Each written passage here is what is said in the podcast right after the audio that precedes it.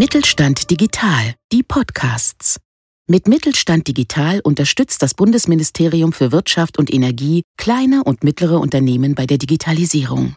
Ob Plattformen, neue Geschäftsmodelle, KI oder digitales Bezahlen, wir machen Digitalisierung begreifbar.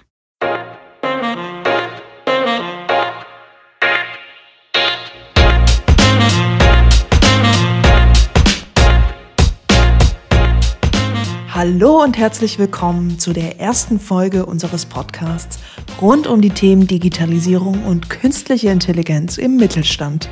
In unserer mehrteiligen Podcast-Reihe wollen wir gemeinsam mit euch das Rückgrat der deutschen Wirtschaft genauer unter die Lupe nehmen und gehen der Frage nach, wie digital ist eigentlich der deutsche Mittelstand?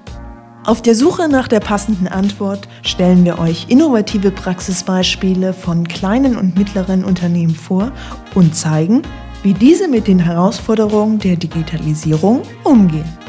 Wir, das sind Clemens und Maria vom Humboldt-Institut für Internet und Gesellschaft.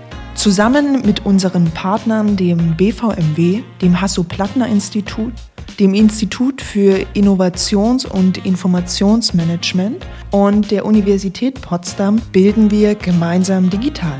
Das Mittelstand 4.0 Kompetenzzentrum Berlin. Dass künstliche Intelligenz in der Zukunft nicht ganz unwichtig sein durfte, ist der deutschen Wirtschaft bewusst.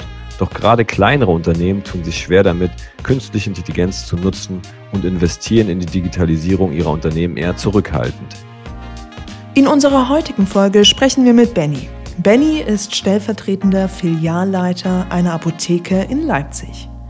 Nicht nur durch die Corona-Pandemie gibt es in der Leipziger Apotheke allerhand zu tun. Auch die Einführung eines Datenmanagementsystems steht auf der Agenda.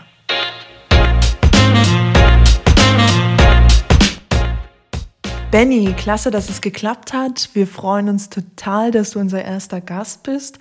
Und für den Einstieg erzähl doch kurz, wer du bist und wo du arbeitest, was macht dein Unternehmen, wo kommt der her? Ja, hallo, ich bin der Benny. Ich bin Apotheker, also ich habe Pharmazie studiert und seit sechs Jahren bin ich angestellter Apotheker und arbeite jetzt in einer öffentlichen Apotheke. Wir haben circa 35 Mitarbeiter, also schon eine sehr, sehr große Apotheke und bin dort stellvertretender Apothekenleiter. Gibt dann sozusagen noch einen Apothekenleiter und äh, eine Inhaberin und bin sozusagen über die Ausbildung, äh, was so meine ja meine ersten Aufgaben waren, über ja Effektivitätssteigerung hin zur, zur Digitalisierung und Schrägstrich Automatisierung gekommen. Das ist eigentlich jetzt meine Passion, die ich gerade mache, also neben, nebenbei sozusagen. Ich habe natürlich noch richtige Aufgaben in Anführungsstrichen, die ich hier bearbeite, aber das ist so die Leidenschaft, die ich hier ausüben darf und weswegen ich auch sozusagen dann mit euch jetzt sprechen sprechen darf. Jetzt geht es ja bei uns vor allen Dingen um das Thema Digitalisierung und künstliche Intelligenz im Unternehmen. Und wenn man an Apotheke und digital denkt, dann ist man gedanklich irgendwie ganz schnell bei der Online-Apotheke. Das ist ja bei euch allerdings anders. Ihr seid eine Apotheke vor Ort, also ganz analog, aber trotzdem digital. Wie funktioniert das? Genau, du hast es ja schon ein bisschen erwähnt. Also das ist eigentlich genau auch der Knackpunkt gewesen. Weswegen ich auch gesagt habe, oder wir, das ist ja immer im Verbund auch mit der Inhaberin zusammen, wir wollen einfach die Entwicklung steigern, die äh, in der Gesundheitsbranche ab, absolut da ist. Also vor zehn, ja, vor fünf bis zehn Jahren war die EDV in der Apotheke schon super weit, im Gegensatz zu allen anderen Einzelunternehmen. Aber also es ist ein linearer Prozess, der weiterhin nach oben geht. Und äh, nächstes Jahr kommt dann auch der nächste Meilenstein in der Gesundheitsbranche. Das ist dann die Telematikinfrastruktur und das E-Rezept. Am 01.01.2022 geht das Ganze dann, dann online. Und dann gibt es sozusagen alle Rezepte nur noch per QR-Code und wird sozusagen digital dann von Arzt zu Apotheke und Patient dann übertragen. Also insgesamt würde ich sagen, ist die Gesundheitsbranche gar nicht so schlecht aufgestellt. Es gibt, es gab jetzt in den letzten Jahren einige Meilensteine. Ähm, und jetzt durch die Telematikinfrastruktur ist das nochmal ganz schön ins Rollen gekommen. Und ähm, du hattest im Vorgespräch erzählt, dass ihr ein Dokumentenmanagementsystem eingeführt habt. Kannst du mal kurz beschreiben, warum ihr das gemacht habt, was die Motivation war und vor welcher Herausforderung ihr da standet und ja, und die Hintergründe genauer erklären? Also wir haben ja im Vorgespräch auch schon äh, gesprochen. weswegen, also es ist ein langer Prozess gewesen, bevor wir dann gesagt haben, okay, eigentlich der erste Punkt, den wir angehen müssen, ist so ein Dokumentenmanagementsystem oder kurz DMS. Ging im Prinzip darum, also wir haben über äh, alles Mögliche nachgedacht. Äh, letztlich müsst ihr euch vorstellen, dass in den letzten Jahren äh, in der Apotheken- oder Gesundheits äh, Gesundheitsbranche sehr viel Dokumentation noch mit hinzugekommen ist. Dann haben wir ja ein Qualitätsmanagement, da wurden auch nochmal äh, viele Sachen nachgearbeitet, die wir jetzt sozusagen auch machen müssen als Pflicht. Ist auch wichtig, dass wir das machen müssen, einfach um die Qualität in der Gesundheitsbranche zu halten. Ja, also gerade jetzt in in Corona-Pandemie-Zeiten ist es absolut wichtig, dass äh, die Gesundheitsbranche fest im Sattel sitzt und dass da auch alles qualitativ hochwertig läuft.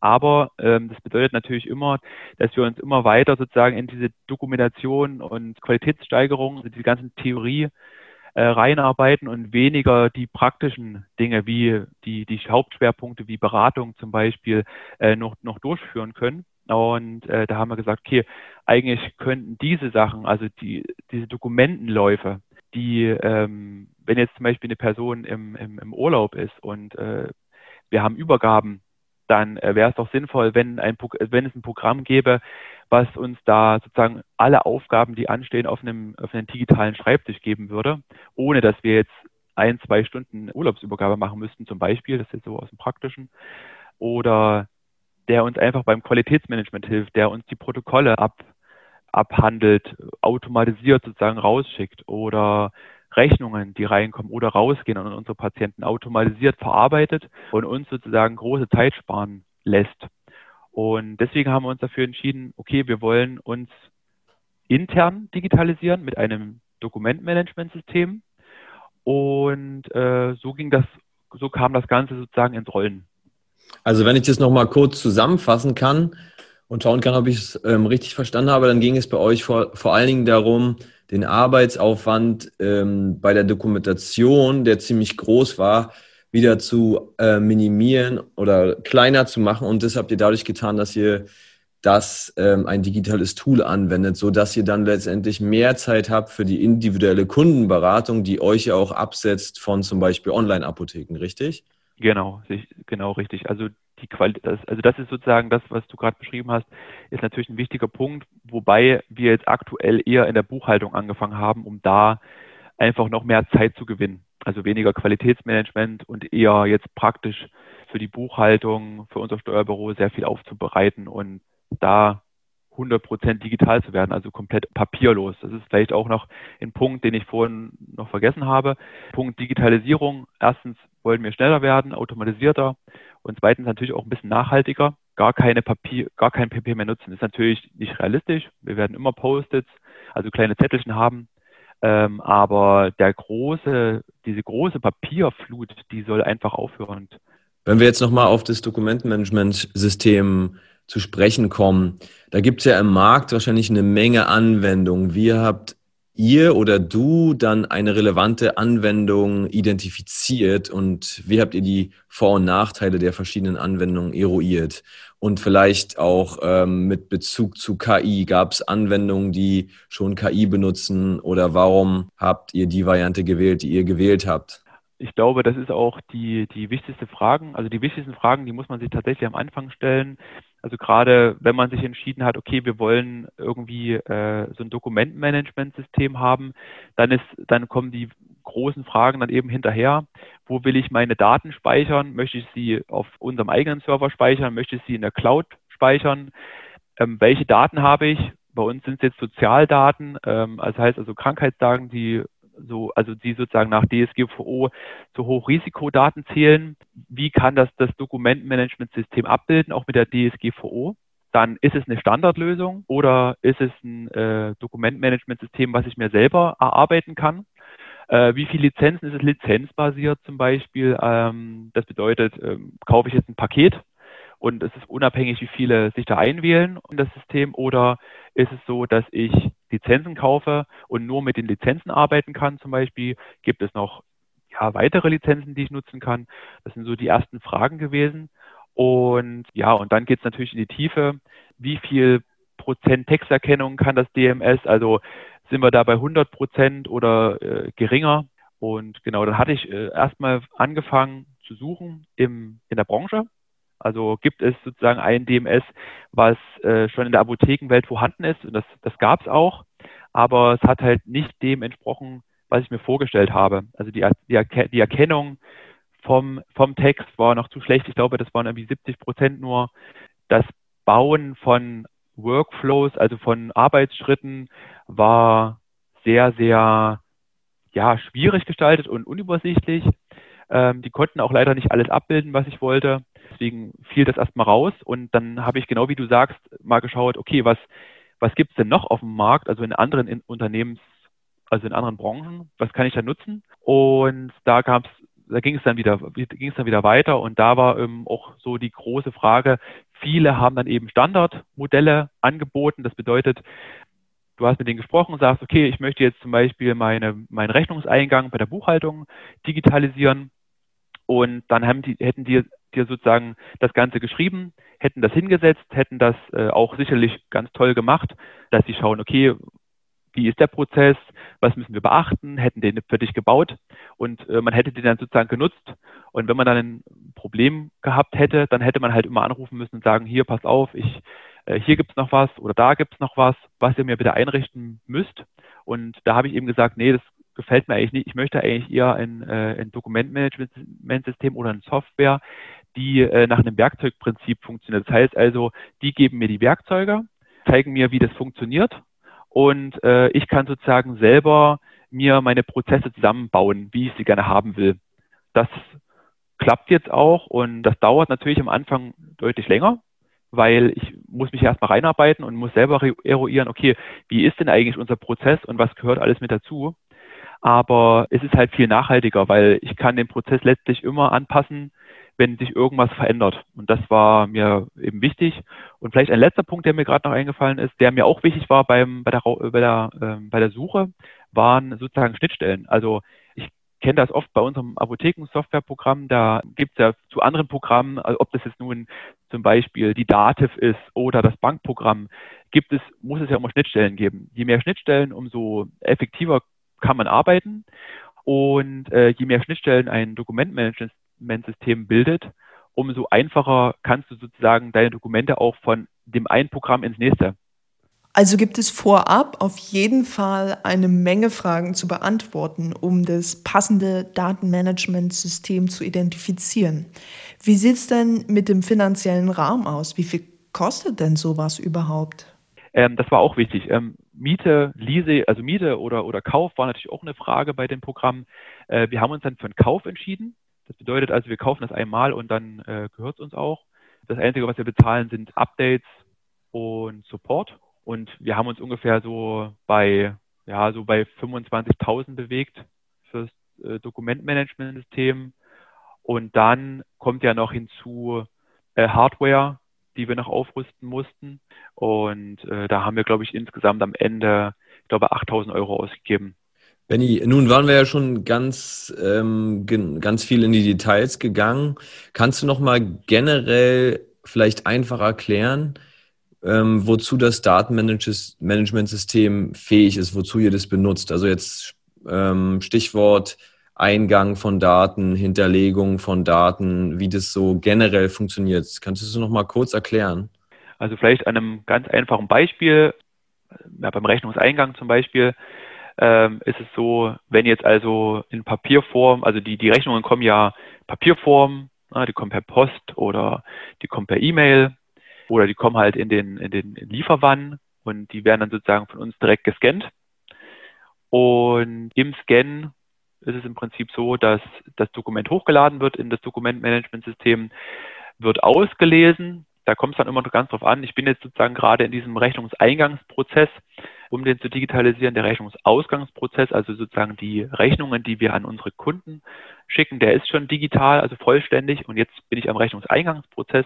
Da ist es so, ihr scannt das und äh, am Anfang ist es im Prinzip so, dass man dem Programm erstmal anlernt, okay, pass auf, Programm, was genau musst du auslesen, welche Bankdaten zum Beispiel gehören zu dem, zu dem Lieferanten, äh, wo ist die Nettosumme, wo ist die Bruttosumme, wo ist die, wo ist die Mehrwertsteuer, welche Konten werden belastet, wie heißt der Lieferant, ähm, welches Bankkonto von uns wird belastet Äh, und das kann man ihm beibringen. Das heißt also, es gibt ja bestimmte äh, Lieferanten, die, die, die haben bestimmte Standarddaten und die hinterlegt man. Und das Programm kann also dann nach, ja, ich würde mal schätzen, so drei, vier, fünf Versuchen, weiß es dann genau, okay, wenn ich den Lieferanten auslese an der und der Stelle, dann ähm, kann ich die Bank hinterlegen von, von dem, von dem Lieferanten, von uns. Und ich weiß ganz genau, wo ich mir die Daten hersuche, die, äh, die ich auslesen muss. Und dann ist es im Prinzip so, dann geht der Workflow los. Dann, das bedeutet, das Ganze, was ich gerade beschrieben habe, das macht dann die Buchhaltung. Also das heißt, das Dokument kommt an. Am besten Falle wird das Dokument schon zum größten Teil ausgelesen. Sonst muss es die Buchhaltung einfach erstmal erlernen oder dem Programm anlernen. Dann kommt das Ganze zu mir. Ich prüfe, ob das alles okay ist, also dieses Vier-Augen-Prinzip. Und letztlich ist es dann so, wenn ich fertig bin, geht es zurück zur Buchhaltung, natürlich alles digital und dann wird es hoch in die, in die Dativ geladen und kann dort von unserer, von unserem Steuerbuch abgerufen werden und wird dann automatisch über die Dativ äh, ins Bankprogramm gelegt und dort wird es bezahlt. Und das ist alles digital sozusagen. Und könntest du noch mal sagen, jetzt außer der Zeit, gibt es da auch eine Art strategischen Vorteil, dass ihr schneller Zahlungen abwickeln könnt und dadurch bereit seid, schneller auf Veränderungen zu reagieren oder dass ihr irgendwie operativ gesehen einen besseren Überblick über eure Finanzen habt durch dieses Tool? Mhm.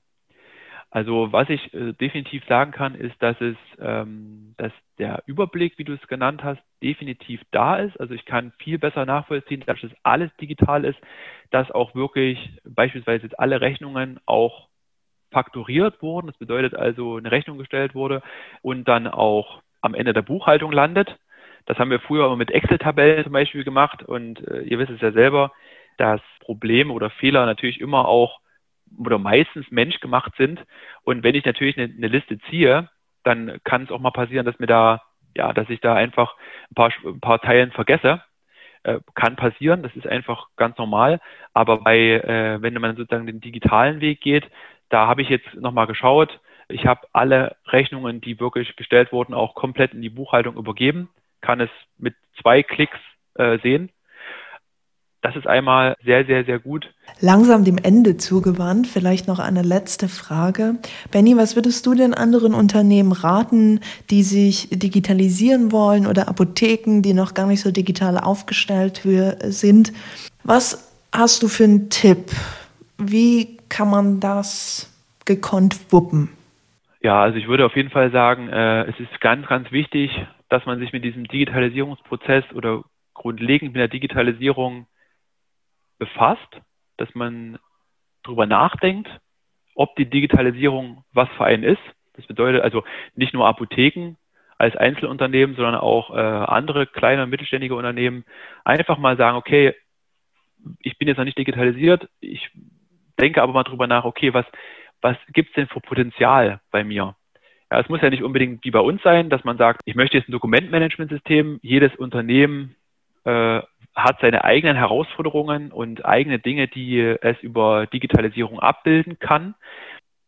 Jeder sollte drüber nachdenken, wo steckt Potenzial und das mal zu eruieren, okay, wie kann ich denn das Potenzial am Ende, ja, wie kann ich das mir zunutze machen? Ja, welche App brauche ich dafür? Welche Softwarelösung? Wo, wo möchte ich schneller werden? Wo möchte ich qualitativ hochwertiger werden? Und ich denke, das sollte sich jeder stellen und dann einfach entscheiden, okay, ist Digitalisierung was oder nicht. Aber man kann es auf jeden Fall immer probieren, das auch über eine Förderung abzubilden. Das ist nochmal ein Tipp. Und man, ja, man sollte das nicht zu, also nicht zu sehr auf die lange Bank schieben, die Digitalisierung beziehungsweise ähm, Veränderung von Prozessen, weil ich könnte mir vorstellen, wenn ich jetzt in die Glaskugel nochmal schaue für die nächsten zehn Jahre, ähm, dass es weiterhin so gehen wird, dass natürlich muss jedes Unternehmen seine Kosten einsparen und Erträge oder neue, also Erträge steigern oder Märkte ähm, entdecken oder neu entdecken. Ähm, und da wird die Digitalisierung auf jeden Fall helfen, aber jeder, der sozusagen die Digitalisierung irgendwo auf die lange Bank schiebt oder sagt, ja, ich mache das irgendwie erst in ein, zwei, drei Jahren, der könnte ich mir vorstellen, der hat halt irgendwann das Problem, dass er diesen Kost, also diesen Druck hat. Er denkt dann, okay, ich habe jetzt ganz hohe Kosten, wie kann ich die einsparen oder wie kann ich die verringern? Und dann ist sozusagen dann der letzte Weg, okay, ich muss mich mit der Digitalisierung beschäftigen und dann entsteht Druck. Und äh, der Druck führt dann dazu, dass man vielleicht zu kurz nur über den, ähm, über den, über die Software nachdenkt, dass man sich dadurch vielleicht für die falsche Software entscheidet, dass man äh, dadurch vielleicht einfach nicht in diesen Flow reinkommen wird, dass man vielleicht zu viel bezahlt und dann am Ende sozusagen nur unter Druck seine ganze Digitalisierung durchführen muss oder seine KI oder Automatisierung. Und äh, das ist ja gerade das Schöne aktuell, dass ich keinen Druck verspüre, sondern das ist eher so eine Leidenschaft, die macht mir eher, also die macht mir Spaß. Und ich spüre aber keinen Druck, dass ich jetzt morgen einen, einen Prozess beendet haben muss, weil wir sonst halt äh, ja zu hohe Kosten haben beispielsweise oder zu wenig Ertrag bilden können. Und äh, ich könnte mir vorstellen, also Digitalisierung wird definitiv irgendwann für alle ein Thema werden in den nächsten 10 bis 20 Jahren. Äh, und je früher man anfängt, umso besser ist es definitiv.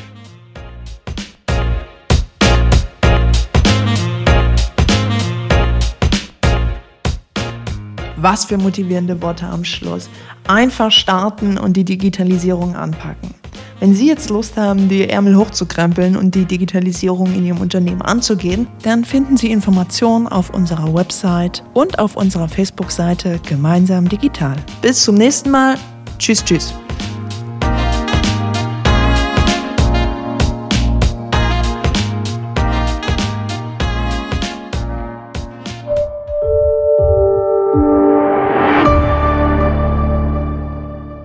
Sie hörten eine Folge der Mittelstand Digital Podcasts. Mit Mittelstand Digital unterstützt das Bundesministerium für Wirtschaft und Energie kleine und mittlere Unternehmen bei der Digitalisierung.